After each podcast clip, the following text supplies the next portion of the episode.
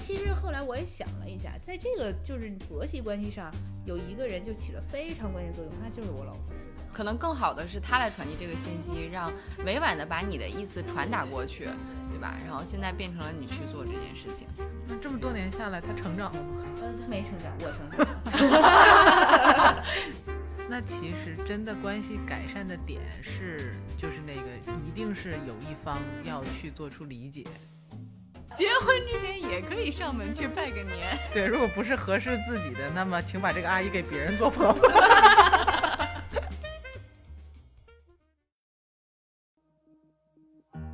这是一档嗑着瓜子儿讨论生老病死的播客节目，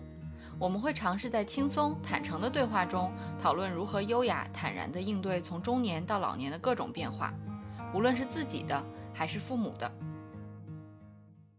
大家好，欢迎收听《中年延长线》，我是倩倩。 我是大聪聪， 我们今天要谈论的是一个非常世俗的话题。为了把这个话题聊出新高度和深度，我们请了一位非常有智慧的嘉宾。不出意外的话，大家也会在后面听到他作为返场嘉宾参加我们其他话题的讨论和分享。让我们欢迎今天的嘉宾超哥。 Hello，大家好，我是有智慧的嘉宾超哥。 超哥，我们今天要聊的话题是，呃，和婆婆婆一起过年。呃，那你可以简单的介绍一下你的这个这个相关的家庭情况嘛，然后让我们的听众有简单的一些印象。 我是呃有一个宝宝，现在已经是马上要六岁了，然后处在一种被催生二胎但不敢生的状态。然后我老公常年出差，婆婆是我生活的依靠。我这个这个定基调定下来，这后面的还怎么聊下 去？曾经，曾经，曾经，呃，呃曾经所以超哥你是就跟婆婆住在一起是吧？前后楼。哦，对嗯，这个听起来是特别聪明的一种，非常有智慧的一种安排。超哥，你结婚是几年？算一下，宝宝六岁，结婚肯定大于六年。对，这要说出五年来可咋了？捋一下，捋一下一哎，我是一一年还是一二年结婚来着？九年，结婚九年，啊。那那你第一次跟婆婆一起过年是结婚第一年肯定是第一年啊。啊？也有人没结婚真的就去婆吗？婆家这过种年啊？吗？有啊我觉得大部分是不是第一年就得必须得去婆婆家过年啊？嗯，你第一次和婆婆一起过年那之前，你有什么心理预期吗？就我觉得就还好，就是因为我我们刚结婚的时候就没跟婆婆就很长时间的相处，嗯就等于结了婚，她在老家，我们在北京，嗯然后呢结完婚之后就只是靠打电话或者视频，嗯，来维持联系，就是整个大面儿相好，你知道吗？就是那种。基本面 相。还不太和谐。啊，对，所以就是就觉得去了应该也没什么太大问题。啊，对所以去之前、就是自己的我对觉于得这还件行事情并没有什么恐惧或者焦虑。没。有，真的没有。那你有专门和你妈讨论一下，说我需要准备点什么吗？然 后也没有，没有，阿姨不然有没有盲目自信，觉得自己家庭地位高，你知道吗？啊，去的时候觉得，嗯，我婆婆肯定特喜欢我， 就是我就靠我靠我的个人魅力征服她，根本不用带东西。但关但是键肯定是还是准备了。但关键去的候。时候肯定不止还不止见婆婆和公公一家对嘛，肯定还有其他的亲戚朋友是什的么的。是的，嗯，就就这些你，你你就会觉得，反正我去了，肯定所有人都喜欢我，是吗？也没有，就是当时想想的就就肯定也就是吃个饭，嗯，肯定时间比较短嘛，就夹着尾巴做人，就两个小时还还搂不住。第一年嘛，又是过年期间，肯定嗯不会说起什么特别不好的冲突，关键也没什么矛盾点啊。那个时候嗯也刚结婚，所以我嗯我还没有没有什么心理压力的就去了。啊，嗯所以去之前就是像换个地方过年，以没什么特别的感但是觉。情感上哈肯定还是有感觉，因为第一次肯定是不在父母我自己父母身边过年嘛，就这个情感方面肯定是有一点波动。你有给他们做什么心理建设吗？ 我这何止波动，我这这这简直就是有冲突。我跟你说有冲突不是说的好好的一人一边儿一年吗？但是就是就是就是独生子女嘛，肯定我又是女孩儿，爸爸疼闺女疼的可能就、就比较厉害。具体冲突是什么样的？然后我结完婚没多久，我老公就出差了，他不常年出差嘛，嗯然后我就在我父母家住，就没搬走，嗯就觉得也没什么必要，反正我搬到我家也是我自己一个人。嗯，然后呢，就在某一天快要临近过年的时候，再去，我记得超级清楚，在去看电影的路上，嗯，然后呢，我爸开车，我跟我妈坐在后座讨论关于怎么去我婆婆家过年的事儿，嗯，然后呢，我妈就问了我一句，说那个你你们怎么回去啊？我说我们开车回去，然后我爸在前面就怒了，嗯，他说回什么回？你只有回我的家才叫回， 去其他所有的地方都叫去。 然后跟我大吵了一架，当时我肯定特别伤心，你知道吗？就是因为我嗯结了婚，就可能结婚的时候也有这种类似的小插曲，嗯但是内心里我是理解他的想法，他肯定是因为舍不得我，嗯所以他内心有好多波澜，他就。他这个人可能就比较直接一点，嗯他就不藏在心里，他就他就外放出来了。嗯然后我觉得，哎呀，这这这这种情况没办法，这种维持下去，那毕竟嫁了就是嫁了嘛。嗯，然后后来我就从家里搬出来了，就回我自己的，你是就是因为叔叔说了这个之后，对你呀要治他吗？不是为了要治他， 我是想让他接受这个现实，就是你闺女已经嫁了，就是不是为了要治他，因为我搬出去，我我们家跟我之前的家跟我妈妈家离得特别近，就十分钟。但是超哥你好理智啊，你想的是如何用一种这种方式让你爸接受这个现实，而不是顺着你爸爸情绪去。那没法顺啊！我要顺着他情绪的话，那我应该过年在家过。嗯那这没有啊肯，定但不可能或者至少让他表达自己的情绪，然后你口头上说 OK，我是回你这儿才叫回，嗯然后去别的地方都叫去嗯但。是可能就之前太多了，你知道吗？那就即使我的情感上或者是怎么样，我是理解他有这种想法的，但是可能给我造成了比较多的这种困扰。嗯因为不止这一个吧，对就是对，因为我也不想让这种困扰再继续下去，肯定是要给他终止，反正早晚都得终止嘛，就只是这原来样。是子公司，现在是独立法哎人。对的， 对，是这个意思，真的是这样的。嗯，嗯，明白了。那那你真的去婆婆家过年，嗯我就就去了，然后也、也没空着手去是吧？没有，肯定不能啊。啊，嗯，这么识大体，这么有智慧的人，对，必须的。所以你准备了些啥呢？第一次去，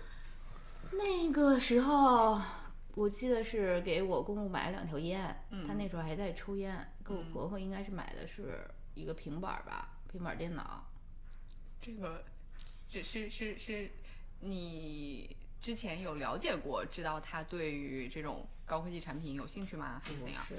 就是觉得有需求，因为老是视频嘛，啊，他在他们家里还在用台式机视频。嗯而且他们自己本身就比较喜欢关注这种时事、政治，愿意看新闻，嗯这些东西，我觉得那个时候给个平板儿还应该用起来比较方便嘛，然后就给他带了一个，嗯，嗯，但是这是我应该是我送给我婆婆所有礼物的宗旨，嗯 为什么呢？就以后再也没有过，为啊为什？么？因为她不接受，就啊，她他是去了，就是怎么说呢？嗯，我觉得我送我在我的认知里，我送给了你的礼物，我希望看到的是你喜欢它嗯和你在用它，嗯这样我觉得我送这个礼物是有价值的。嗯但是我在他那儿我体会不到这个，我觉得他他是觉得一种困扰，一种苦恼。他觉得哎呀，你们又浪费钱了，我根本就什么都不需要，为什么你们老你给我们买这东西干嘛呀？我不要，呃，或者这是哦等于就是客套一下呢。不是？他在不收是下的那嗯个瞬间就是这样的反应吗？对啊，而且他不会用啊，就因为这个点，我觉得我我老公和他姐。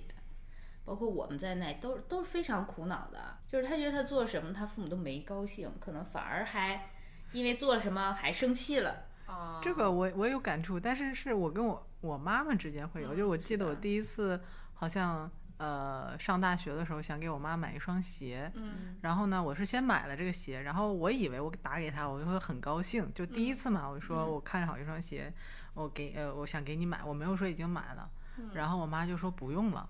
然后我就说那我已经买了，然后她说了一句那你退了吧，嗯我就当时就是眼泪就掉下来，我就觉得你为什么不理解？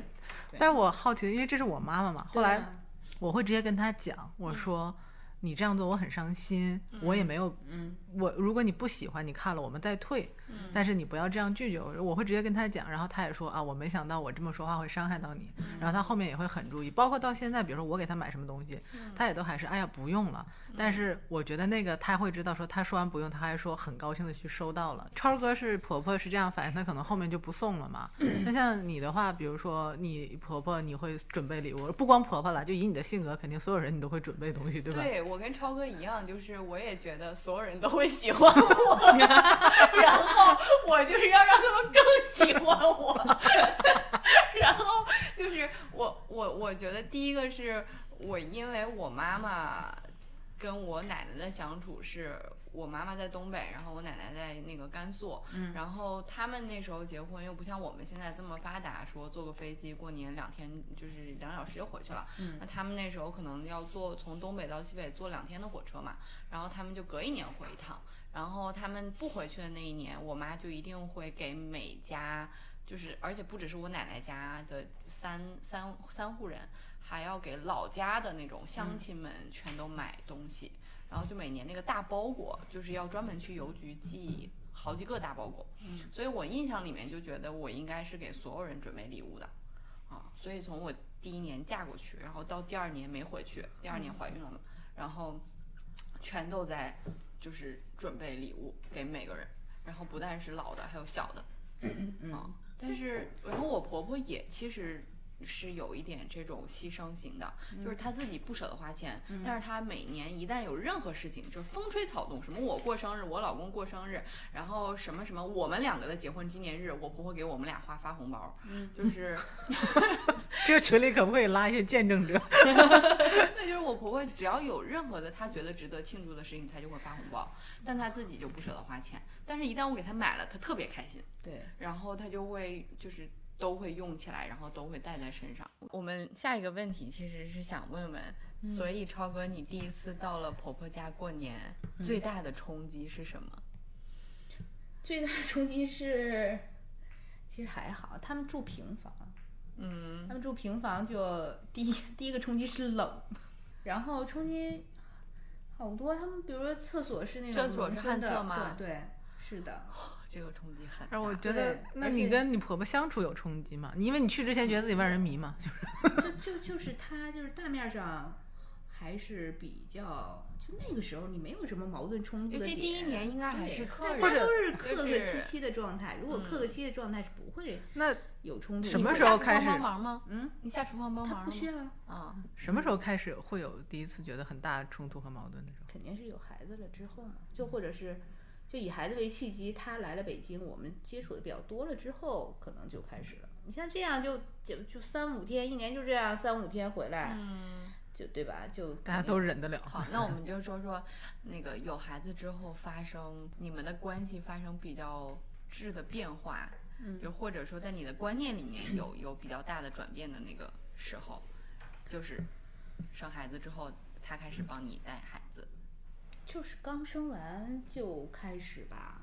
嗯，对，就这个就开始有事，让你们之间有事情需要去讨论的时候，可能就开始了。第一个是肯定涉及到，在我歇完产假之后，他需要去照顾孩子嘛。嗯那照顾孩子就什么理念问题啊、习惯问题啊，就这些肯定都不一样，那冲突和矛盾就来了。嗯，就是我我我之前看说大家会把。嗯，这种祖父母这个这一辈，嗯照顾孩子在照育照顾孩子这件事情上分成几种类型，嗯第一种就是呃，嗯嗯嗯，放任型的，就是他会觉得我在这件事情里面并不承担主要角色。然后还有一种呢，可能是呃责任型的，就是你需要我上我就上，嗯你不需要我的时候，我该干什么干什么。嗯，还有一种就是自我认认为就是有叫 ownership，有有有对这件事情的那个呃任务所有权的，对吧？就是他认为这件事儿就是我的责任，嗯我得出钱出力，然后我我我要在这里面扮演非常重要的一个参与的角色。嗯，你婆婆是哪一种？ 我觉得是混合型的。混合型的。对，我觉得就时间久了之后观察下来，你就我觉得对他认知就没有办法，比如说归到你说的这几个的某一类里某一个类别里面。嗯就我说的，就是比如说我们之间可能会有问题，但是我会知道他的出发点肯定都是好的，但是他自己确实他比较强势，他嗯嗯就是不太会听取你的意见嗯，来看这个孩子。具体一点具体一点，就比如说午睡，啊，就我比较希望孩子午睡，但是他觉得无所谓，爱睡呃就可睡可不睡，不睡的话 呢，他就会觉得呃我要我们家孩子以后一定会成才，我要给他就很小的时候就什么不睡没关系，啊，我就给他聊天儿，给他给他唱歌儿，就那意思，我开发他的智力，那那两个小时睡了可惜是吗？就是就无所谓，在他啊认知里无所谓，但是啊我的认知里就是小孩儿嘛，这几个月大就以睡觉为主就够了，对吧？啊再一个就比如吃东西这个问题上，这都在后面。嗯我我闺女小时候就比较胖，啊就我就希望她通过饮食上的一些好良好习惯，多吃蔬菜啊什么的，啊这种的来、啊肯定调整一下健康。你胖肯定会对于身体有损伤嘛。嗯然后那他就认为，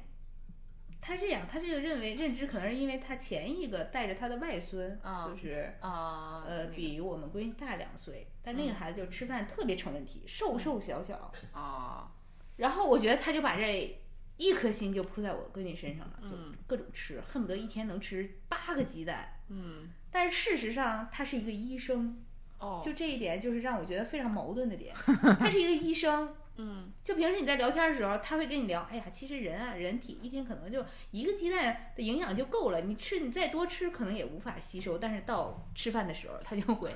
吃鸡蛋，吃鸡蛋，吃鸡蛋，各种吃鸡蛋，呃，吃点青菜吧，那你就不就觉得鸡蛋特别好，就各种给孩子吃鸡蛋，你知道吗？但是其实后来我也想了一下，在这个就是婆媳关系上，有一个人就起了非常关键作用，那就是我老公。 是的，他在中间怎么去嗯来回协调这个东西，或者是传达某些信息。但我觉得在那个时候，我老公就是做的特别不嗯他好，不会传达这个信对息，所可以能他也因为他说的某些话，可能也造成了我婆婆的误解。可能更好的是他来传递这个信息，但嗯让是他做不到让让婆婆知道这个问题。可能刚才你们你们这个点在哪里，然后你的意思到底是什么，或嗯对者委婉的把你的意思对传对达对对过去，对对，对吧？但是然他做后不现到在嘛变成了你去嗯做这件事情，是 的，嗯，那这么多年下来，他成长了吗？呃，他没成长，我成 长了。你那他老你出差嘛，啊啊，啊呃他这些东西他都没看在眼里，这这嗯这，那他你没觉得啊生气了是吧？ 就是那种就没看在他眼也里。有可能会当鸵鸟，就是其实他可能嗯也有的感时觉候到会了啊会有一点儿，就嗯他也就是他们家家家里的习惯都是那样，他也有一点就是那种就不想好多事情不想说破，觉得说破嗯了特难看。啊、你有跟你婆婆聊过，就是他们家为什么是形成这样一种习惯吗？因为多数女的应该都还，嗯，比较这个愿意方聊面就没聊过，我觉得没哦法聊，嗯怎么聊呢？对，嗯对我觉得以就这种人家风格应该不觉会得自聊己。这种方是式有的问题啊。是的，嗯，嗯，因为像我老公有时候会觉得我们这种处理问题方法有问题啊。所以你现在跟你婆婆主要的相处，基本上不太有特别多的那个打照面的机会，是不是？嗯，现在是孩子稍微大一点儿，嗯上了幼儿园学前班儿，那所以你们并不会有什么就是呃闲聊，然后会会。那你们闲聊会聊啥呢？有很多啊，就是，嗯，在刚开始带孩子的时候，因为我也歇歇产假在家嘛，然后他也在。刚开始的时候，经过了很长一段时间的磨合期之后，突然之间找到这个契合点，就我大概了解了他是一个什么样的人和他是一个什么样的方式。嗯，就我觉得在某些方面我无法掌控的，或者我可以接受退步的方面，退步之后，他肯定也有这样一个过程，我觉得啊。然后我们找到一契合点之后，反而我们俩是在家里聊的最好的两个人。就如果真论聊天来说，嗯就他也聊了好多啊，比如说他以前的工作啊是怎么怎么怎么样的啊，嗯然后他们家里农农村嘛，就有好多那些乱七八糟的事儿，啊嗯就大概也都聊过一些。聊完之后，反正你肯定对他了解也更多了一点儿，嗯，觉得他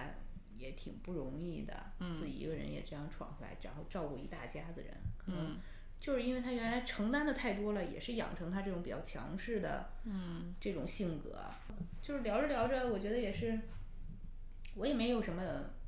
立场去要求他为了我改变嘛。嗯嗯，就是我我给他提要求，那我就觉得还不如先给自己提要求呗。我觉得是这样。 The best is yet to come, and babe, won't it be fine? The best is yet to come, come the day you're mine. Come the day you're mine.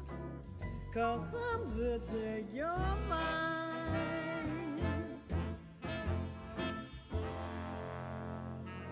The best is yet to come. 我有个好奇的点，你也你说讲，就是说你也了解了婆婆之后，你会更理解她，然后嗯在你跟她作为婆媳关系相处的时候，你会。呃，你会改变一些你的想法。那跟超哥刚才也讲了，他也是了解了婆婆这个人或者是她经历之后，愿意更开阔一些。这个愿意往后退一步的初衷是基于你是她儿媳妇儿，或者你是她儿子老婆，还是基于女性，还是基于大家都已经是跟关系没关系了，而是你对这个人的愿意更妥协一步相处的里面。其实我觉得这一步听上去非常关键，就是如嗯果是你的再往前进一步，可能就是矛盾；嗯对，但你往后退一步，其实对可能是变成一种很和谐的关系。嗯，对，那像我的话，我觉得就好多种因素掺杂在一起吧。嗯因为首先是情感因素，肯定是基于，呃，我老公这方面就不想因为，因为我能看得出来，当我们俩有矛盾的时候，他是很苦恼的，嗯他不知道怎么去解决这个问题。然后我也我觉得也没有必要让他在这个这个关系中这么挣扎。嗯，我觉得对家庭这种氛围可能影响也比较大。嗯，再一个原因肯定就是因为孩子嘛，嗯因为毕竟我得上班儿，他得帮我照顾孩子，嗯对吧？那人家老人也挺辛苦的。嗯再一个就是，可能也是你自己没成长到一个阶段的时候，可能你老是站在了一个稍微高一点儿的点，嗯然后呢，就对他提出了好多这这那那，我内心对你有一二三四五六七八的要求，你没达到我的预期，嗯所以我内心就这个情绪上就有变化。嗯但是可能是你自己柔软了下来之后，或者是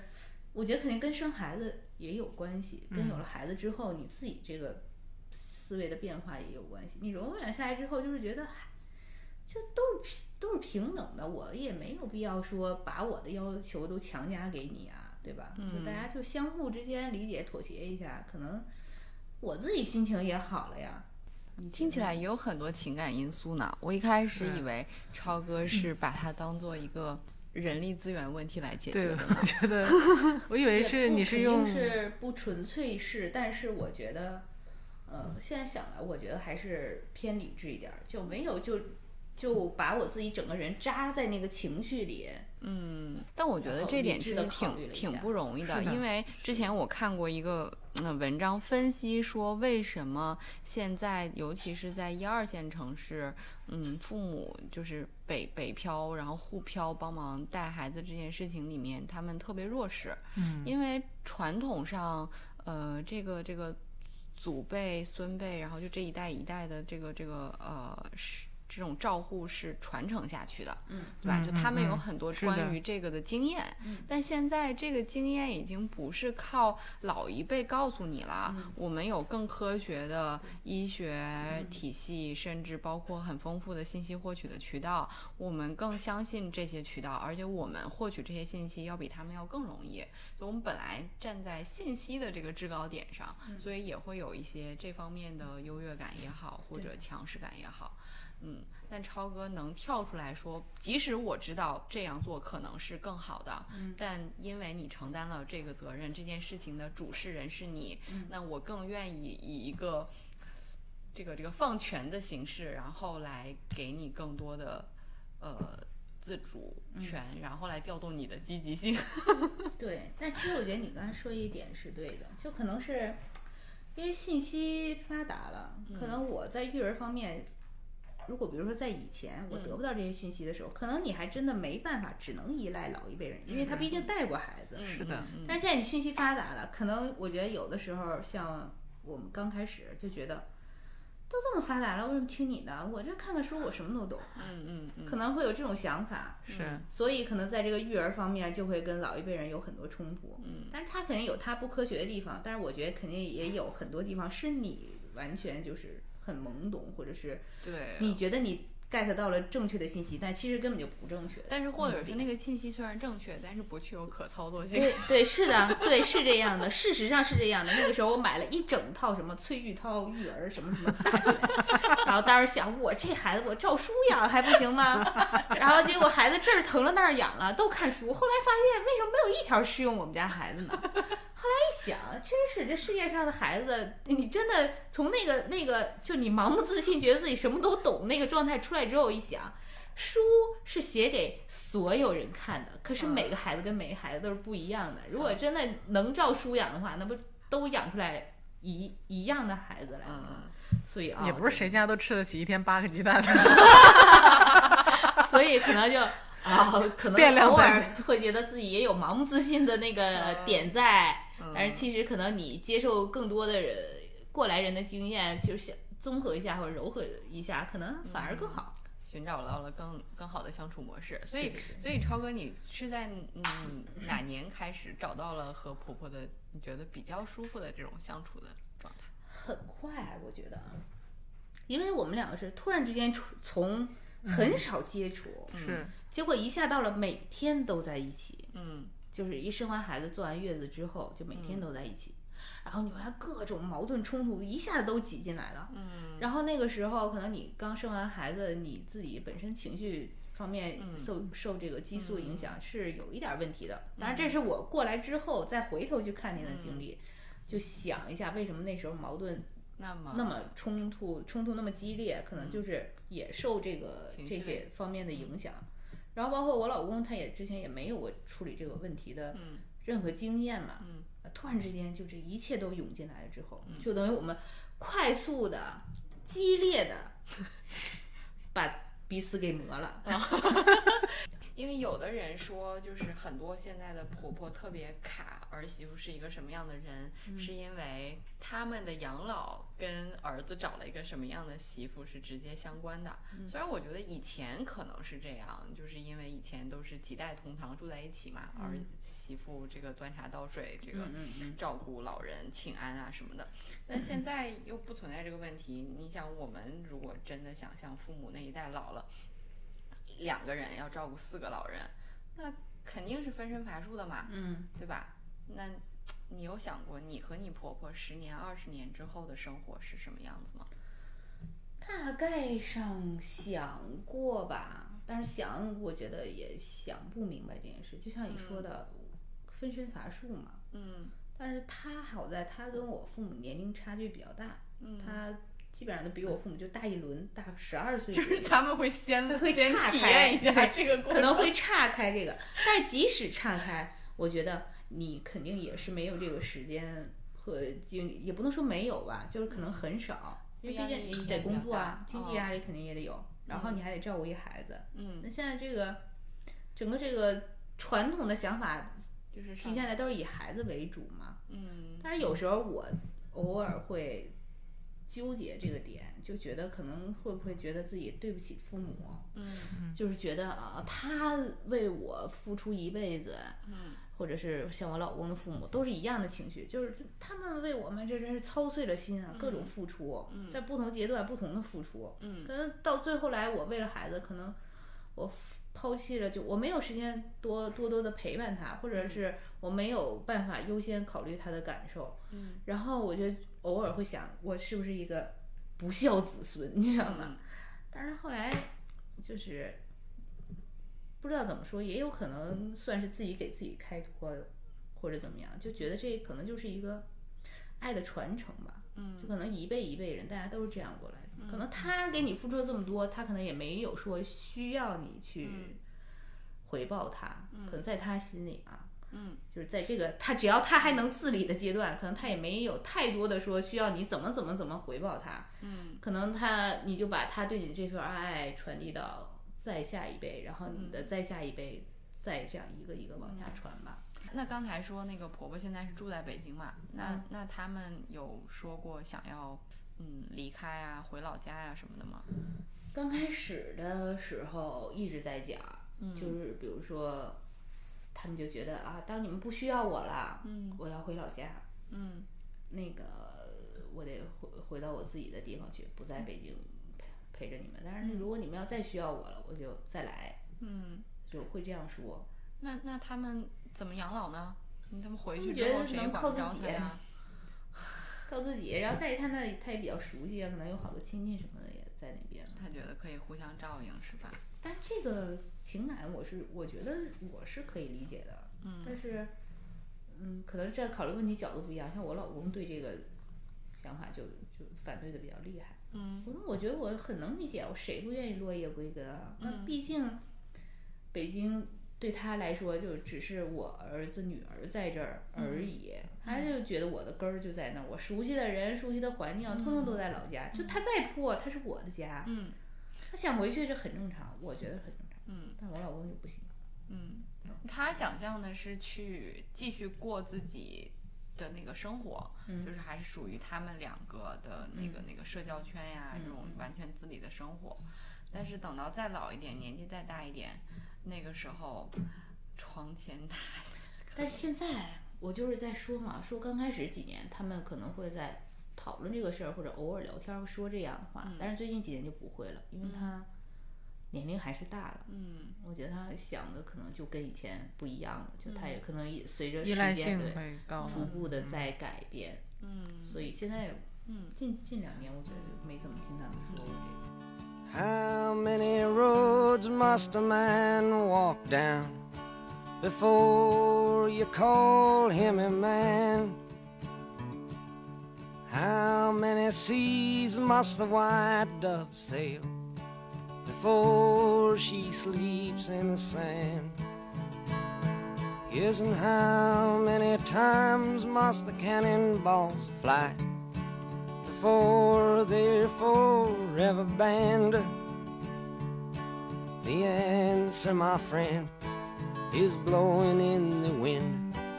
The answer is blowing in the wind.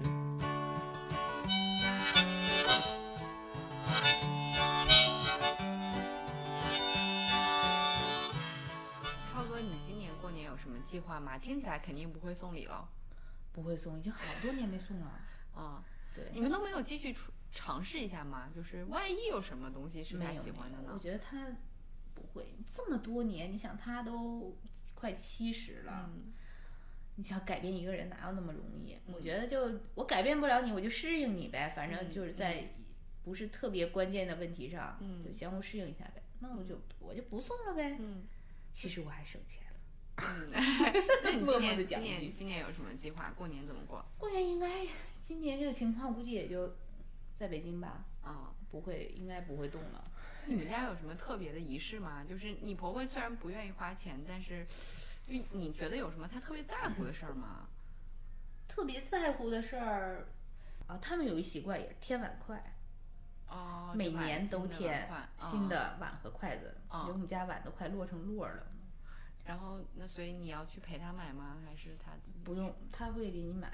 啊就是我们这个契合点就是，就是我你愿意我给也我不强加我给就你，接你受也不强加给我，啊但是我我觉得啊，这个习惯是我必须保持的，那我就买，买完我给你拿过来。嗯我也不说你必须得去给我给我买碗去，他也不会这样。嗯对，那你你都拿过来了，那我嗨就腾点地方放它呗。嗯就可能会觉得拿回来的时候觉得有点麻烦，那内心里觉得，哎呀，弄这么多碗干嘛用呀？嗯哎，那放就放了呗，那是你的习惯，我尊重你呗，嗯，就这样。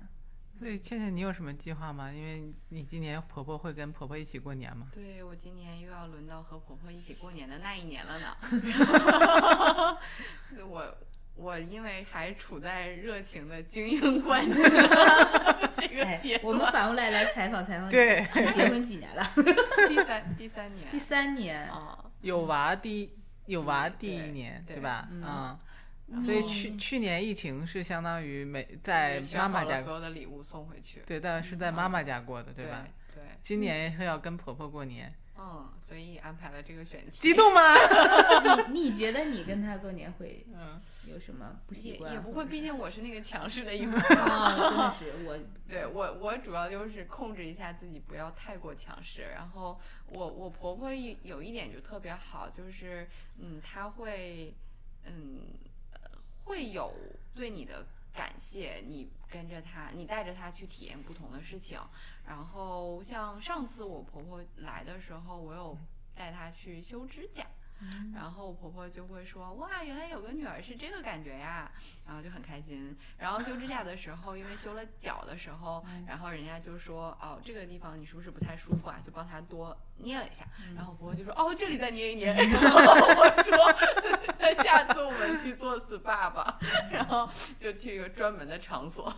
然后，呃，所以这次应该会，如果疫情没有没有什么其他的变化，应该会带我婆婆去做个 SPA。嗯嗯，然后婆婆是一个文艺女青年，所以再会去带她看个电影什么的。嗯哦我觉得你们这个就是一强一弱，是的，正合适。我们是属于两个强，对，你们是嗯两个强势势均力敌，对，你嗯们是势均力敌，但都比较有智慧，所以就嗯找到了一种就平对衡。，是的，对，像我跟我婆婆就是，我要努力的控制一下，不要就是走的太 过，呃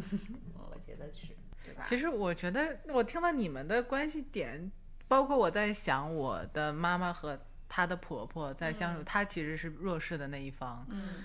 呃，然后她是一直都属于把自己放在很后面、很很弱的那个位置上。嗯那其实真的关系改善的点是，就是那个一定是有一方要去做出理解，嗯，对，就是那个理解，不是说单纯的从你是我婆婆这个角度去理解，或者说你是我长辈，嗯而是说真的是他自己要把自己的视角换一下。嗯那就个是对那个换是很难去说的，因为每个关系都不一样。比如说你可能就是你换的视角是哦，我知道了他为什么这么要强，嗯那我是不是在理解他的基础上，我稍微压制一下我自己，这样，然后可能超哥就是，那我知道我自己最终追求的东西，他也不是个坏人，我是不是在有些事情上可以转换？嗯，那像我觉得我妈妈跟她婆婆有关系转换，是我。我奶奶的视角的转变，因为我妈妈已经没有什么好转的了， 就是嗯对她会觉得我妈妈在跟她争夺儿子，嗯嗯，然后他会觉比较得传是因为你，我儿子没有办法尽孝床前，或者跟我住在一起，嗯然后你又没有给我生一个孙子，嗯然后你你就是他对我妈妈就是拒绝沟通，嗯，在很早的时候一段那时你间就，不是嗯一个我满意的对对象，我就是拒绝跟你有任何的这种交流，不管你怎么讨好于我，就是这样。但我对觉得这件事情到了我们这一代会有比较大的区别，就是因为他们那一代有很多个儿子可以指望，我跟这一个儿媳妇相处不来，我还有其他的儿媳妇。不对哦不吧，你不能这样想。 我最近跟你说最对我最有冲击力的一个就是，就是这样一个让你理解不了的，嗯就是她婆婆就她生了头胎是女孩儿，嗯那个好朋友，嗯然后呢，她婆婆就不太高兴，嗯就是必须得要儿子，就嗯一定得要儿子。嗯然后每天跟我们朋友灌输的想法就是，我跟你说，我们家有一个亲戚为了生儿子堕胎堕了多少多少多少次，中间有一个孩子是呃那个做 B 超的时候以为是男孩，结果生下来是女孩，结果把这个孩子送人了。啊，但是就是她老公在中间就稍微好一点，就是她和我朋友的认知是嗯，差不多的，对啊呀、然后他会对抗他他母亲，然后结果矛盾的火力集中点变成了他儿子儿子和妈的斗争，嗯所以我们那个朋友就还好。但是我就想，如果说他这儿子是一个，呃，脑子一团浆糊的，或者是就没有自己的立场的这种的，可嗯能在中间你这样也行那样也行的人，可能我觉得这、这家里也挺闹心。我这还在城里，这个北京案市区哎，这个北京案市例的就告诉我们，这个事情就是婆婆是一个你既可选又不可选的对象。嗯，可选是你结婚之前你选对好了，是的要，不可选那就是结婚之后你就真的没得选了。是的，嗯是的，我奶奶意识的转换，我觉得我现在想一想啊，嗯一方面是长时间被感化，就是你用足够长的时间告诉他你对他的这些讨好或者是出于真心，而不是说谄媚于你，希望我因为我占了你的儿子，而是说你真的对他好。嗯第二一个是他可能年纪上了年纪之后，呃，他开始考虑他后半生的生活嗯的时候，他忽然意识到说，呃，膝下子女里，哦，原来你虽然是个外星人，但你才是我值得信赖和依靠的人。所以他、嗯他他有一有一有一天有一天有一次问了我姑姑说，你觉得我之前对对儿媳妇儿是这样的，那她将来会不会接受我跟她在一起？嗯我姑姑说，以我对她人品的，她不会介意。然后我奶奶说，我也知道以前对她很不好，但是我现在也觉得说，想来想去还是想跟她住在一起。所以我觉得我奶奶从心理上也是一个，呃，其实她内心也有依赖感。她她之所以想希望你去帮她做传宗接代，希望你是她理想的儿媳妇人选，也是来源于她对这个家庭的依赖。但那很可惜的是，到她就后面就就就去世了嘛，所以她也没有经历到就是。呃，就是跟我们我妈妈真的住在一起这个过程。但是后来我我刚才听了你们之后，虽然我没有婆婆，但是我忽然觉得说，就是儿呃婆婆和儿媳妇儿的关系真的是很微妙的，就是她又亲密又疏远。你说你们俩是可能甚至这。这一辈子从结婚那天就要天天面对的一个关嗯系，但其实你俩又没有什么关系，你俩就是、就是对，你们两个中间最在意的其实就是她的儿子和你的老公，嗯对，然后大家都是因为在意住在一个屋檐下，嗯那这个真的是要互相调整这个视角的问题，嗯嗯。是的，但是我觉得像那种就是呃，我觉得肯定人这个概率里面会有一部分人你没有办法去，还是一小部分，就像超哥刚才提到这个案例，不是靠感化和理解和角度能够解决的，嗯嗯。不过，大概像二位这么有智慧的女性和二位这么有智慧的婆婆，我觉得我觉得我们正确在就从一开始可能就对了，对了， 这就很关键啊，对不对？不对就离。哦，真的是，我现在想来，当时各位勇敢的听众朋友们，我现在觉得真的弱势的是老公这个